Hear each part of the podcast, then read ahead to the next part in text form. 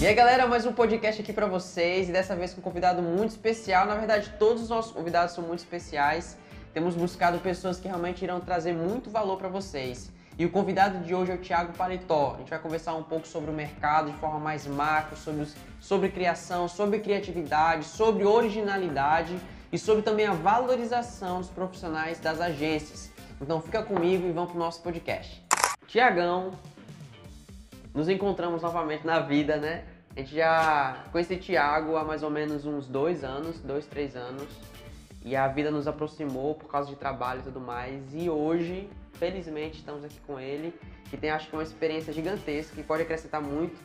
E a proposta aqui, Thiago, é a gente conversar mesmo sobre a vida, sobre os jobs, sobre aquilo que a gente tem feito no dia a dia. E eu queria que você se apresentasse rapidamente, em dois minutinhos aí, falando quem você é, sem falar a idade. E como é que você ingressou nesse mundo da comunicação? Bom, meu nome é Tiago Paletó, tem gente que me chama de Palito. É, sou diretor de arte de formação há 22 anos, 23 anos. Trabalhei nas agências aqui do Rio Grande do Norte, trabalhei em Recife também. Quanto tempo em Recife? Um ano em Recife, foi uma experiência bacana. É, então, sou publicitário de formação e tenho é, tentado, ao longo desses 22 anos, é, aprender mais do que do que qualquer coisa e obrigado pela, pela, pela oportunidade de estar aqui, de, de ver o crescimento de vocês e tentar bater um papo, né? O meu, meu propósito é, é aprender também aqui. Massa. Já que a gente estava conversando ali em Dagorinha, falando um pouco sobre o mercado, de uma forma um pouco mais ampla, mais macro, mas sendo um pouco mais é, profundo agora. Você viveu, teve a oportunidade de viver o lado da agência, né, enquanto diretor de arte, diretor de criação, e hoje você trabalha no setor de marketing de uma empresa que contrata o serviço de agência. Como é que foi para ti essa mudança de esfera, de posição? Como é que é? Como é que isso contribui para o seu crescimento? É, foi uma mudança importante, eu acho, na minha carreira e acho que até uma, uma, uma, uma coisinha que eu gostaria de, de falar, de lembrar aqui, o quanto é importante sermos versáteis, né? O quanto é, podemos jogar, analogia do futebol, jogar em duas posições ou se vira nos 30 do Faustão. É, eu, saí, eu era diretor de arte, né? Nasci diretor de arte, Photoshop. Uh, depois é, foram me dando oportunidades de mostrar que, além do Photoshop, eu também tinha outras capacidades ou outras habilidades. É, num dado momento, virei diretor de criação. E aí você já passa a ter outros olhares né, para a empresa, para o funcionário. Né? Você continua sendo funcionário, mas também passa a ter outros olhares. E aí depois eu migrei para é, o cliente. Né? Acabei indo para uma indústria de piscinas é, que atende 14 estados, 65 lojas pelo Brasil. Aí você, no caso, hoje é responsável, só para contextualizar, você é responsável hoje pela gestão dessa equipe de marketing ou você continua com o trabalho de diretor de arte? Como é que é hoje o seu trabalho lá? Então, justamente por esse, por esse se vira nos 30, né, as empresas hoje em dia elas estão muito enxutas. As agências hoje estão enxutas. Né? Então, na hora que você tem um diretor de arte que ele também sabe criar ou pelo menos ter conceituar e fazer um título, ajudar o redator num texto, você tem uma pessoa mais completa. Na hora que eu saí da agência e vim para uma empresa e hoje eu faço um pouco de tudo, né? É, me deu um know-how bacana, me, é, dá a qualquer pessoa que faça é, mais do que a função que é exigida, dá a, a essa pessoa essa, essa, essa versatilidade. É, não é que eu coordeno tudo de comunicação da empresa, mas acaba que um pouco de tudo da comunicação da empresa passa, passa por mim ou passa pela, pela, pela, por algumas escolhas minhas ou por, por, por, por atividades minhas. É, e é, é, ótimo ver esses dois lados. Se quando eu estava na agência é, eu criava é, para 50 clientes, é, eu gosto de dizer que publicitário é um pouco de clínico geral, né? É a arte de ser generalista. E acaba que você conhece um pouco de tudo, mas não conhece profundamente quase nada. E aí, na hora que você está dentro do cliente, aí sim você começa a entender as dores, as dificuldades, de onde vem o job né? Você está lá dentro e você que está criando, é, você está vendo de onde está vindo as necessidades e você vai tentar ser criativo, seja qual for a área. E às vezes precisa ser criativo num, num adesivo de endomarketing, às vezes você precisa ser criativo num ponto de venda lá no, no Maranhão, né? Ou trazendo isso aqui para o Rio Grande do Norte, tem empresas incríveis aqui que migraram, saíram um pouco do formato agência e foram um pouco para o formato house, né? Que é mais ou menos o que eu trabalho hoje. É, onde você tem que ter ideias para várias coisas. Né? Então esse canivete suíço hoje em dia, seja para quem está começando no mercado, seja para quem já está estabelecido, eu acho que é muito importante. É, isso é até. É, acho que antigamente, não sei, mas tinha, tem essa ideia de que, porra, eu estou estudando para ser diretor de arte, estou estudando para ser um filmmaker, para ser um diretor, alguma coisa assim, então só vou fazer isso. Tem um lado bom de você ser assertivo, ser exclusivo de uma área, mas também tem um lado negativo, porque se não existisse esse novo modelo de mercado de que as pessoas pod podem usar outras, digamos assim, habilidades, acaba contribuindo para uma solução maior do cliente. O que eu quero dizer, tipo assim, aqui na Mostarda nós temos uma mídia, temos um atendimento, temos um, uma pessoa de direção de arte, temos editores, e nem todos os problemas a gente une todo mundo para resolver, porque às vezes, enfim, pela expertise de cada área consegue resolver. Mas quando se torna um problema que de fato eu não consigo solucionar, a gente une essas, esses setores e juntando o pensamento de todo mundo sempre sai uma boa ideia. Então esse formato de empresa hoje talvez seja positivo também pensando nessa ótica, né? Sim, sim. Por exemplo, tem um exemplo prático lá, a gente tinha uma dificuldade, acho que era a criação de um novo produto. E a ideia veio da, da, da funcionária da logística.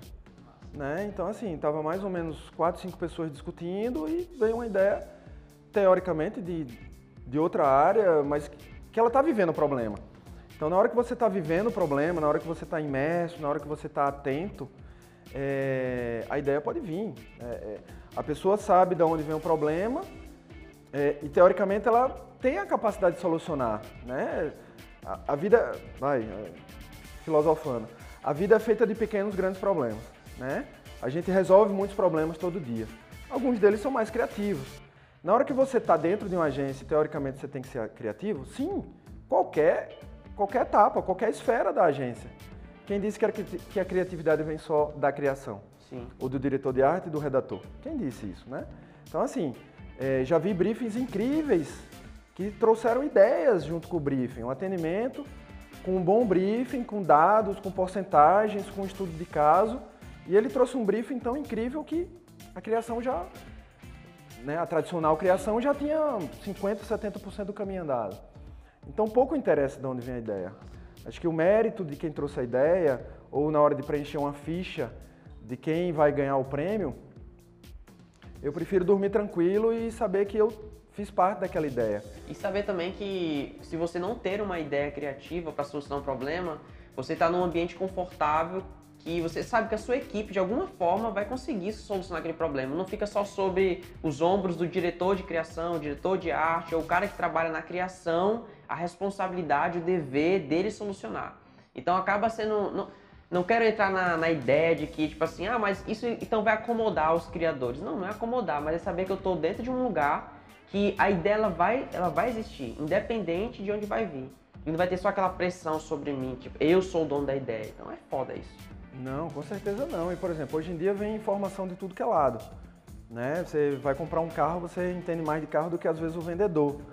Então, quanto mais informação você tiver, seja quem for da agência, ou da house, ou na vida, num casal que precisam mobiliar uma casa nova, você vai atrás de soluções, você é, mistura todas as referências que você tem é, para soluções, para ideias, para é, materializar né, ideias. Você puxou uma ideia muito massa aí, eu quero pegar esse gancho do empoderamento do conhecimento.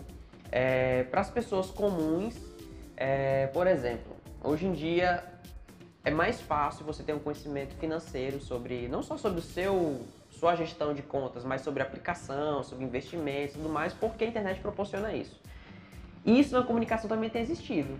Tipo, os donos das empresas ou os diretores das empresas estão mais empoderados, ou seja, estão menos inocentes no que uma agência propõe para ela. E ainda mais você agora também vivendo esse outro lado. Eu queria que você falasse um pouco sobre isso. Por exemplo, você chega com uma ideia, às vezes a agência chega com uma ideia muito foda e o cara, o dono da empresa ou o diretor de marketing, como você falou, manja mais sobre aquela solução do que às vezes você que trouxe aquela solução. E aí isso acaba sendo para muitas agências um problema, porque entra a parte do ego, da solução não ser minha, mas ser da, da empresa. E também, por outro lado, às vezes a, a empresa acha que a agência não está fazendo muita coisa porque ele já sabe fazer, já sabe daquela, sabe? Tipo, eu já sei isso, então por que eu estou contratando uma agência? Então, como é que é? Como é que eu posso conciliar? Como é que eu posso viver nessa era da empoderamento do conhecimento? Ou a agência fica, já aconteceu isso recentemente até, ou a agência fica chateada porque você está reprovando demais. Mas é porque você está imerso, você conhece, você sabe qual é o problema e sabe que aquela solução não é a melhor solução. Ou aquela solução é, ela se aplica a outras empresas, mas não a sua. Então, assim, é, esse empoderamento, esse domínio da informação causa mais reprovações, causa mais reclamações da agência na hora que ela não tem uma ideia aprovada se você se agarrar com uma ideia, ou com duas, ou com três, ainda assim é muito pouco. O ideal é ter 20, 30, para que num dado momento, dependendo da verba, dependendo do momento, dependendo da, da, de como a empresa está, aquela ideia pode ser aprovada ou não. Pensando do lado da agência, é, uma agência passa, vai, uma boa agência com tempo, com planejamento, ela passa uma semana criando. Né? Então ali você esgota todas as chances. É, é, pesquisa, vai atrás de informação, até chegar numa campanha e apresentar para um gerente de marketing. Então ali você esgotou muitas chances, você teve muitas ideias. E você materializou aquela que você acha a mais adequada. Ou seja, quanto mais tempo, quanto mais pesquisa, quanto mais ideias, porque é que antigamente, né, na minha época, é, a gente tinha, o redator tinha que fazer 30, 40 títulos. Por que, é que o diretor de arte tinha que fazer quatro, cinco layouts da mesma coisa? E não era porque o diretor de criação ele só estava lá para carimbar aprovado ou reprovado, não. É porque quanto mais opções ou dentro de uma ideia você pode ter diversas formas, diversos títulos, diversas imagens, diversos layouts. É, para uma mesma ideia, solucionando o mesmo problema e teoricamente até com o mesmo conceito. Né? Você cria um conceito bombril, você cria um conceito guarda-chuva e você pode fazer diversos layouts para aquilo, diversos títulos para aquilo. Tanto que hoje em dia, antigamente isso era menos recorrente, você faz uma campanha semestral, você faz uma campanha anual, aquilo ali é uma linha de comunicação. Ah, não, vou lhe apresentar a sua linha de comunicação de 2020. Hoje em dia isso não é tão comum? Eu acho que antigamente era muito pouco e hoje em dia é mais assertivo, é muito mais interessante. Né? Você conversou com o Tiago é, também outro Tiago há pouco tempo atrás e trouxe um pouco o olhar da, da, da parte política, tem que ser um planejamento. Não é uma campanha para resolver um problema, sim, no meio vão ter campanhas para solucionar pequenos problemas, mas é um planejamento. Um político, ele se apresenta há seis meses, um ano, ele não pode fazer uma campanha bonitinha, botar uma, um paletó e gravata e fazer só um filme e um anúncio. É, isso é muito pouco. Imagina uma universidade, imagina uma empresa é, do ramo alimentício, né? um supermercado. Ah, o supermercado hoje em dia só faz encarte? Não. Né? Ela faz o filme do YouTube, ela faz um, um planejamento estratégico para quando chegarem as datas é, de oportunidade. Isso é planejar. Antigamente as agências não tinham a, a função do planejamento. Né? Era meio que o atendimento, era meio que o dono da agência, que junto com o cliente fazia esse planejamento.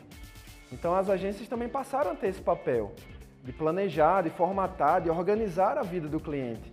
É o canivete suíço que eu falei um pouco no começo. Seja do lado do funcionário ou seja do lado da empresa, você tem que estar versátil.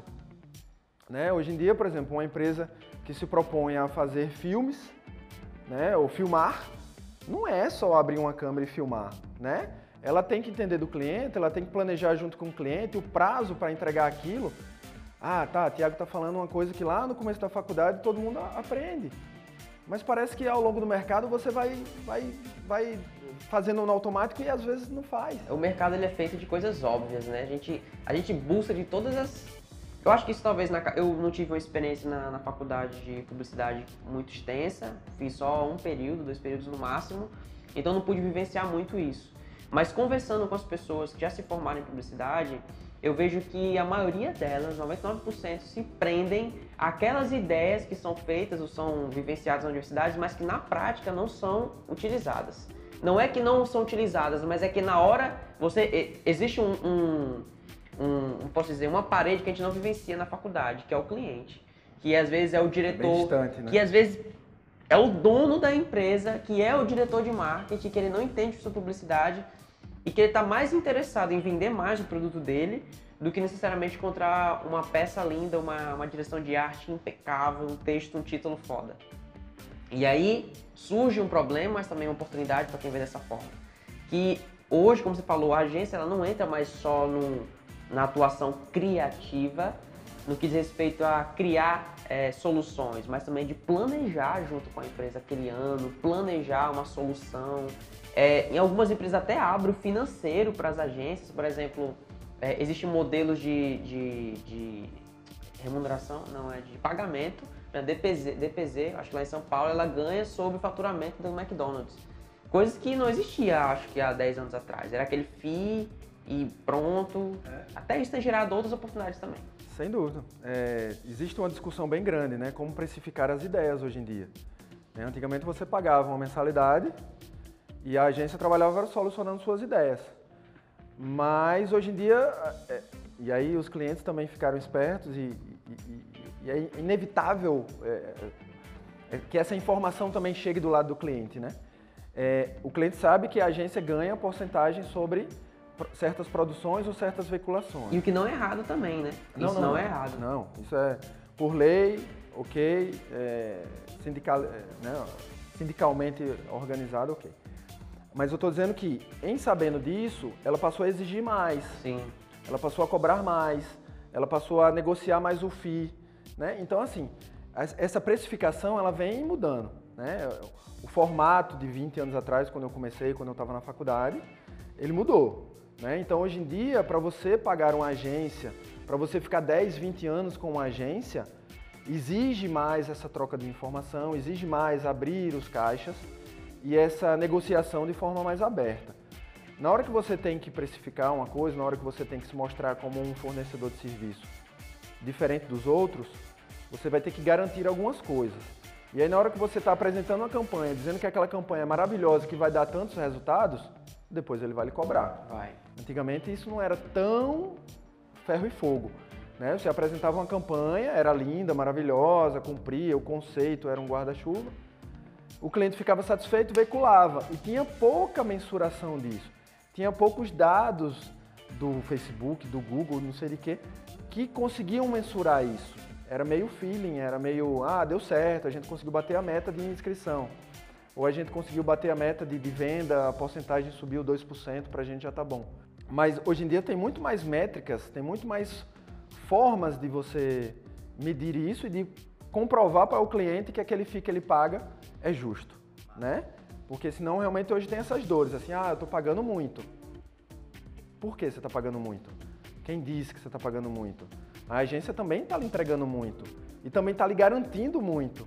Então você não está pagando muito, você está pagando a mesma coisa que pagava dois, três anos atrás, né? A gente manteve o FII aqui e tal, e você está tendo um acompanhamento, planejamento voltando, as agências hoje em dia, as agências boas, preocupadas com o cliente, né? Porque tem também, ainda existem agências que estão querendo, digamos, o seu, né? O, olhando só para ela.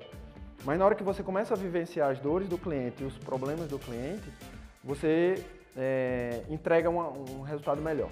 Entendi. Uma coisa que eu sempre busquei é, com a Mostarda era quebrar digamos assim, a padronização do que é hoje a comunicação, do que são as agências. É, só que eu sempre tive um, um, fator que me prejudicou muito em quebrar, talvez, ou achar que não estou quebrando. É o fato de nunca ter trabalhado numa agência.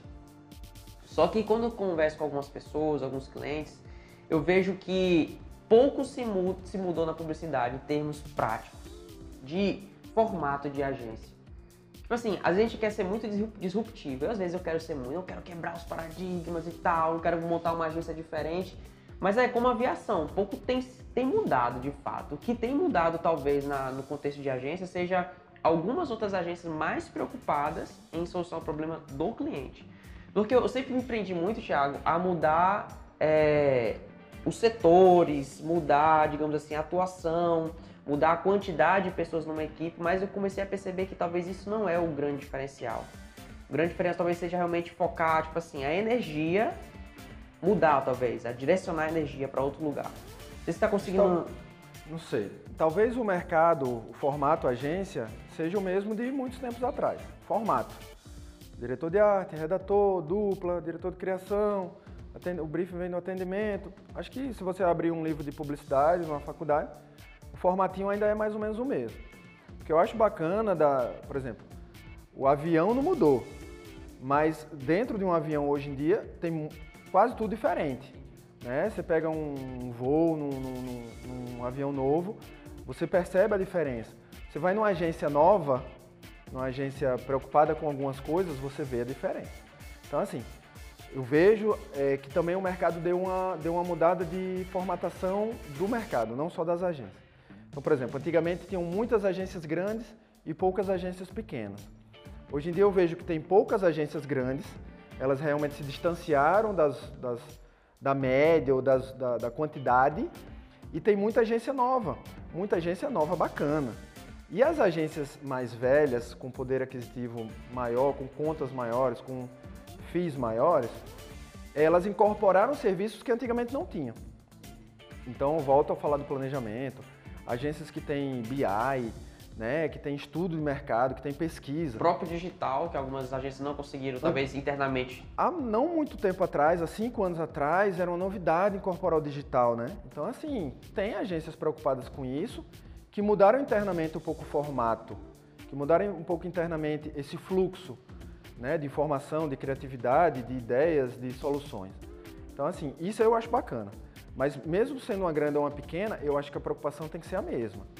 Na hora que uma agência pequena, né, faturamento, estou falando, não pequena de, de qualidade, mas na hora que uma agência pequena, uma agência nova, ela já nasce com alguns conceitos, ela já nasce com algumas é, excelências, isso é muito bacana.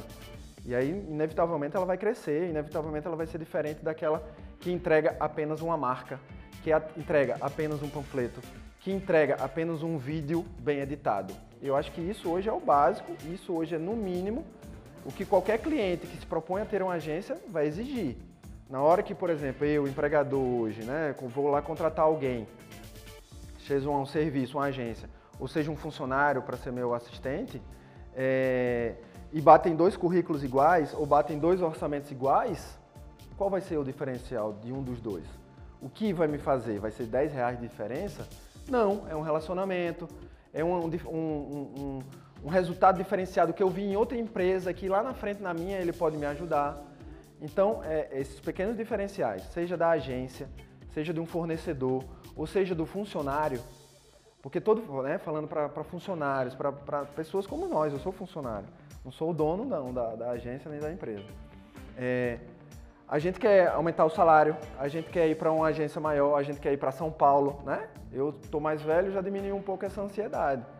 Mas para quem está começando o mercado, quer ir para uma agência grande, quer fazer campanhas grandes. Como é que você consegue fazer isso? Sendo diferente dos outros. Porque a faculdade coloca 20, 30, 40, 50 pessoas formadas. Qual é a diferença de cada um?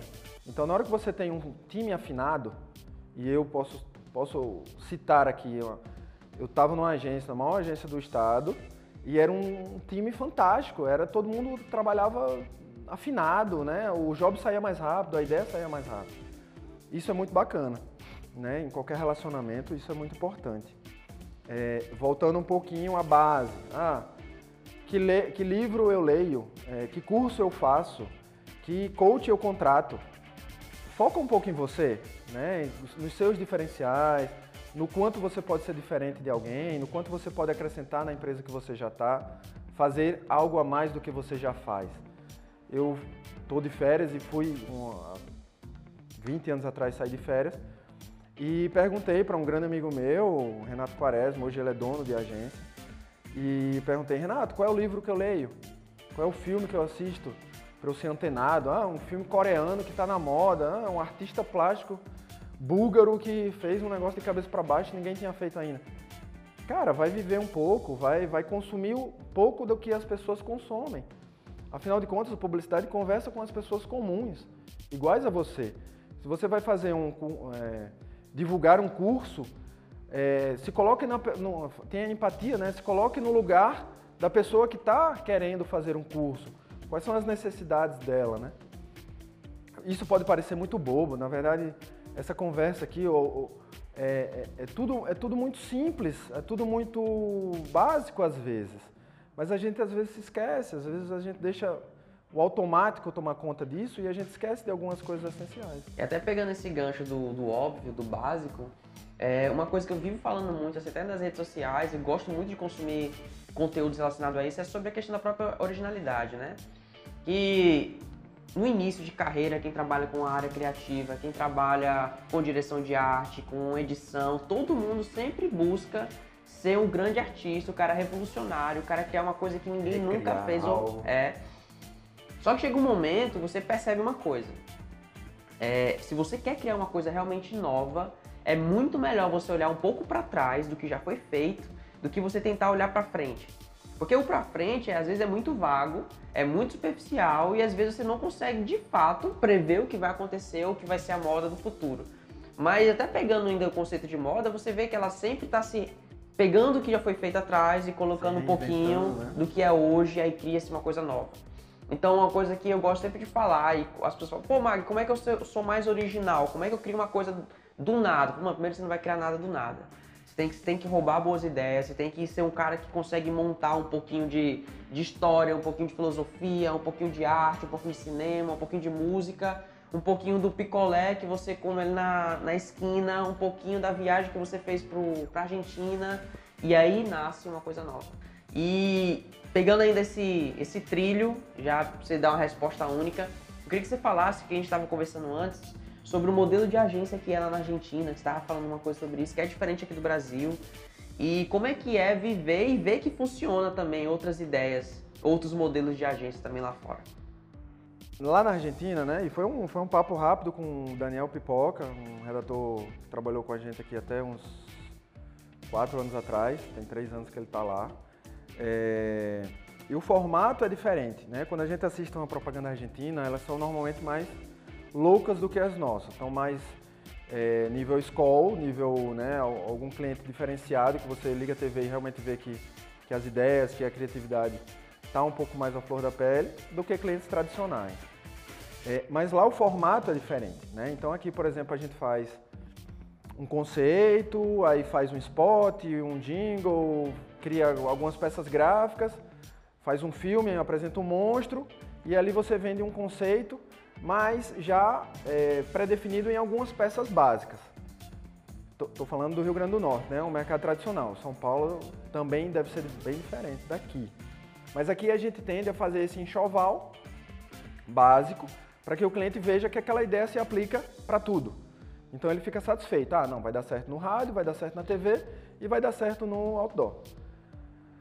Lá, nível nacional, estamos falando de Buenos Aires, nível nacional, é, você passa uma semana inteira desenvolvendo, teoricamente, o que seria algo próximo de um conceito, é, e você apresenta só a parte textual.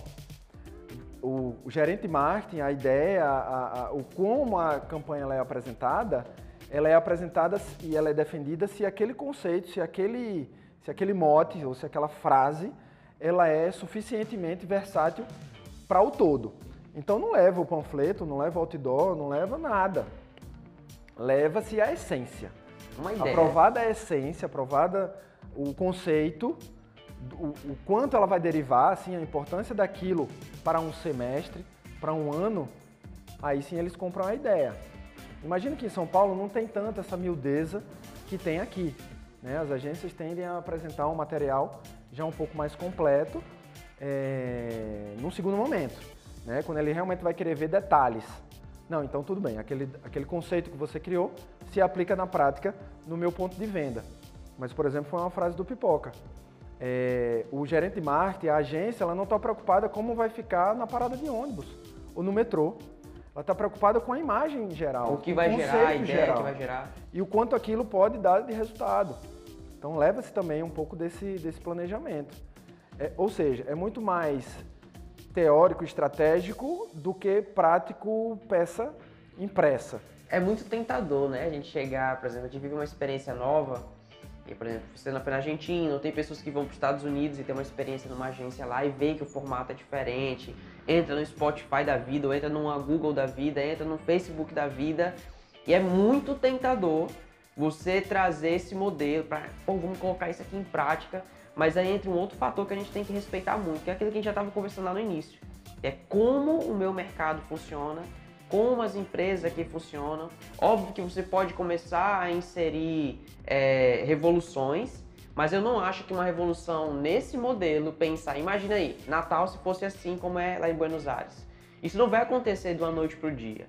Então a agência vai começar colocando um pouquinho, diminuindo talvez um pouco da, da primeira apresentação do cliente, investindo muito mais na ideia, no conceito.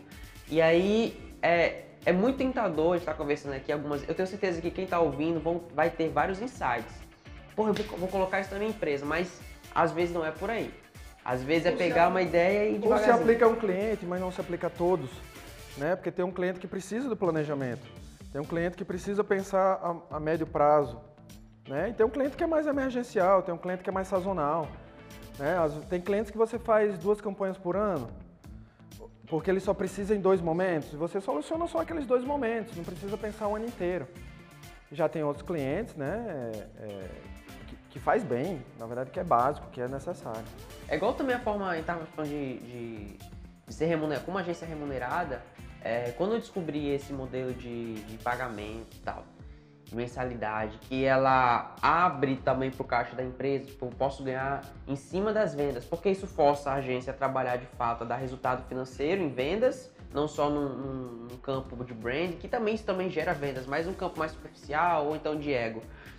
Mas também é, faz com que a empresa seja sincera com a agência que ela está contratando.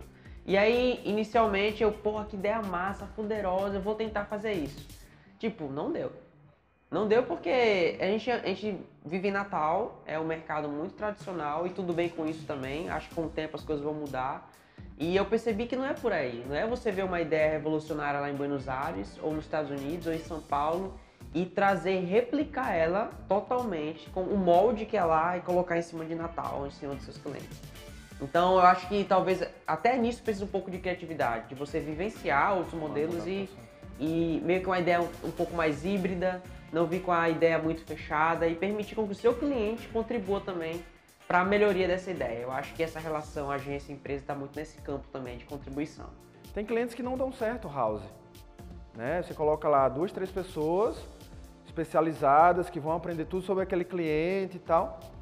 Às vezes não dá certo. Porque o cliente, ele está querendo enxugar um custo, mas aí ele enxuga demais. E a versatilidade da agência é muito bacana. Numa agência você tem todas as tarefas ou todas as possibilidades desse grande canivete suíço. Às vezes na house fica faltando um, então você também tem que terceirizar. Então assim, dá certo e não dá certo. Onde eu trabalho hoje, o formato house é quase que essencial. Eu diria, trabalhar com agência tem um delay tem um atraso, tem, um, tem uma demora de alguma coisa. E, e, esse, e essa agilidade hoje em dia, acho que todas as empresas querem. Né? Por isso que você, cliente, se chateia quando uma agência atrasa um prazo.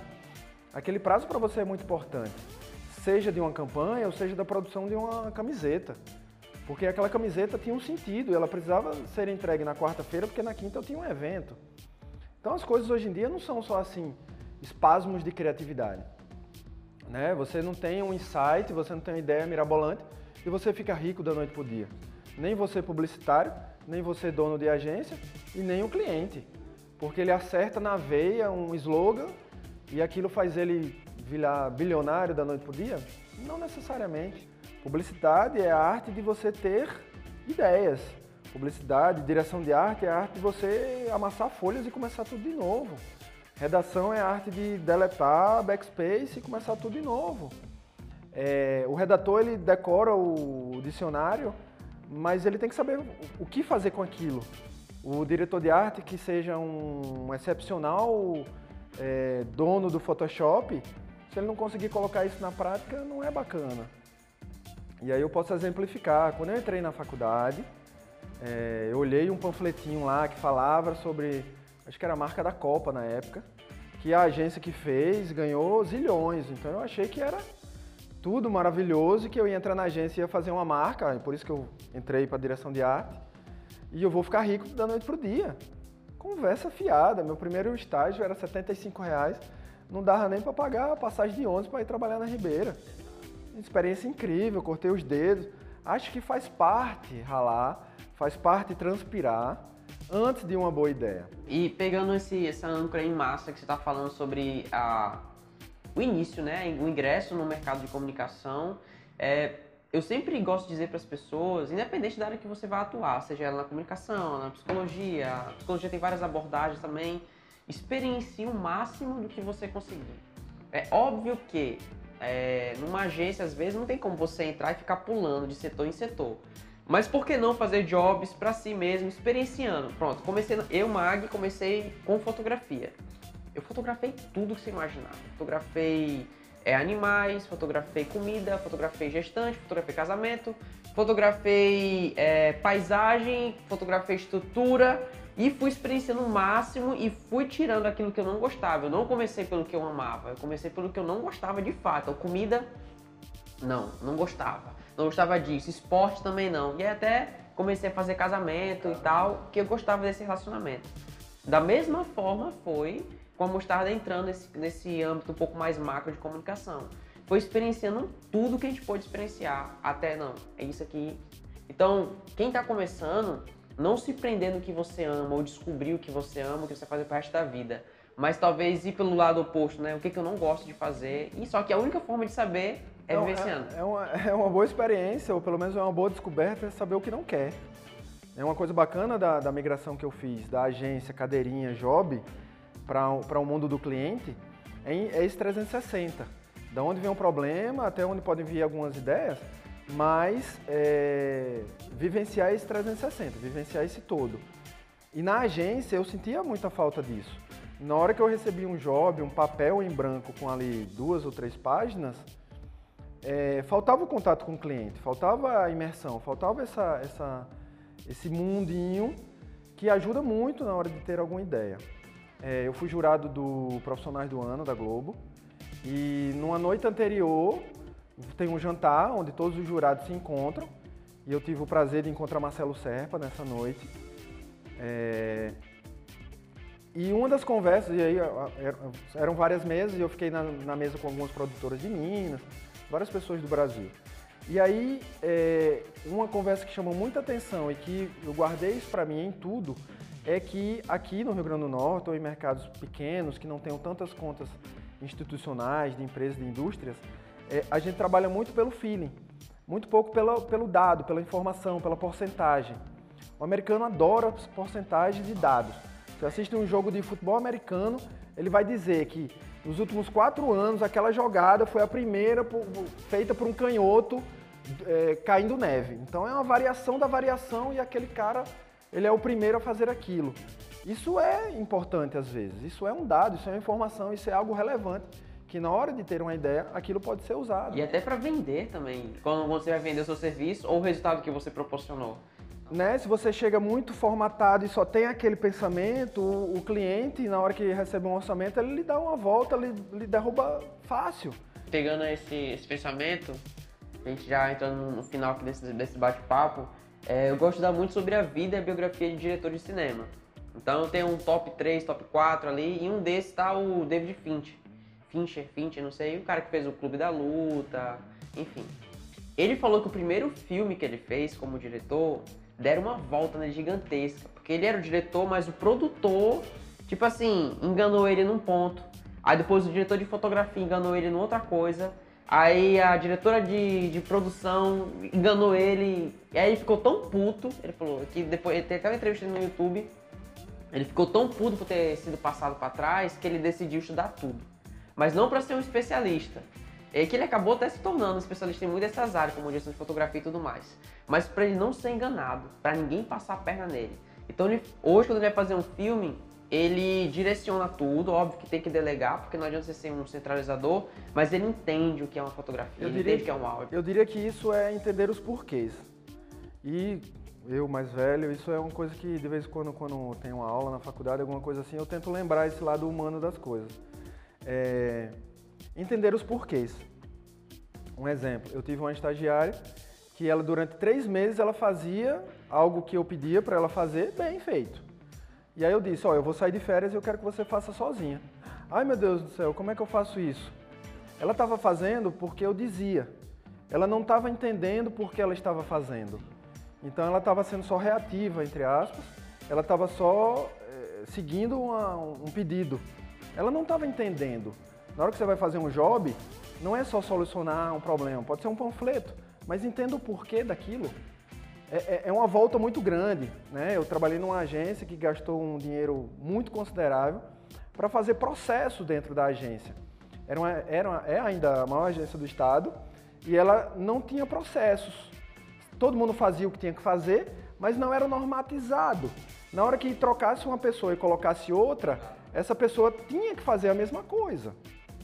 E às vezes tinha que começar do zero, tinha que, sei lá, explicar tudo de novo. E quando, e quando existe esse investimento em processos e você entende que você é uma peça nesse todo, você acaba tendo muito mais empatia com os outros setores e percebe até que essa não existe essa segregação, essa separação. Você faz parte de um todo de fato, é um pensamento muito mais macro. É quando você dá importância, né? E eu, eu, eu, levei um pouquinho desse processo lá para onde eu trabalho. Era um processo que passava por 15 pessoas e eu fiz essas 15 pessoas entenderem a importância de uma delas. E se uma dessas outras pessoas não faz bem feito, acarreta num problema para 15. Você sendo um canivete suíço, entendendo que você foi contratado às vezes para resolver soluções de marketing. Teoricamente era para eu fazer catálogo você e fachada. Processo. E eu ajudei a formatar um processo que era feito em papel e ajudei a digitalizar isso, ajudei a normatizar, ajudei a todo mundo poder fazer a sua tarefa bem feito. Quando a gente não se preocupa só em fazer o que é pedido, é muito mais bacana. Você se sente melhor, você chega em casa satisfeito com o seu trabalho e você não está trabalhando só pelo valor, só pelo, só pelo dinheiro. Você passa a ser um publicitário mais é, completo ou você passa a ser uma pessoa mais completa. Né? Tem religiões que não querem que você seja daquela religião, elas querem lhe transformar numa pessoa melhor. Consequentemente, talvez depois você venha para essa religião. Mas essencialmente, na hora que ela lhe vende um mundo onde você vai ser melhor, ela, ela consegue lhe abraçar, ela consegue lhe trazer um conforto e não necessariamente só uma doutrina. É, ninguém quer. Hoje em dia é interessante isso, porque até a, o modelo de venda ele acaba mudando devido a essa mudança também cultural, que é ninguém quer sentir que está comprando algo porque alguém está te convencendo a comprar. É muito mais interessante para o cliente comprar algo porque ele se identifica e a única forma de fazer isso para o cliente é você não vendendo para ele. Vendendo tipo, compre esse copo, compre batom, aquela publicidade é bem tradicional, mas é gerando um conteúdo de valor, é gerando uma ideia, é melhorando a vida dele sem falar da sua marca. É, cara, é, é cada coisa, até mesmo na religião, como você falou. É, você tem, tem, um exemplo bem bacana disso. É, um perfil de. Tem muito perfil bacana hoje em dia no Instagram, né? Tem muito conteúdo bacana hoje em dia no Instagram. E um deles que, que é voltado para marketing, para branding, é, diz assim: é, os clientes não estão preocupados com sua empresa. Você acha que as pessoas que contratam a mostarda estão preocupadas com a mostarda? Não. Elas estão preocupadas com o problema dela. A mostarda é um meio, é um ótimo caminho, é o melhor deles para aquela pessoa. Mas ela não está preocupada com você, com a sua roupa, com, com, com, com a geladeira nova que vocês compraram. Ela está preocupada com o problema dela. E aí o quanto você é relevante, o quanto você é referencial para ela.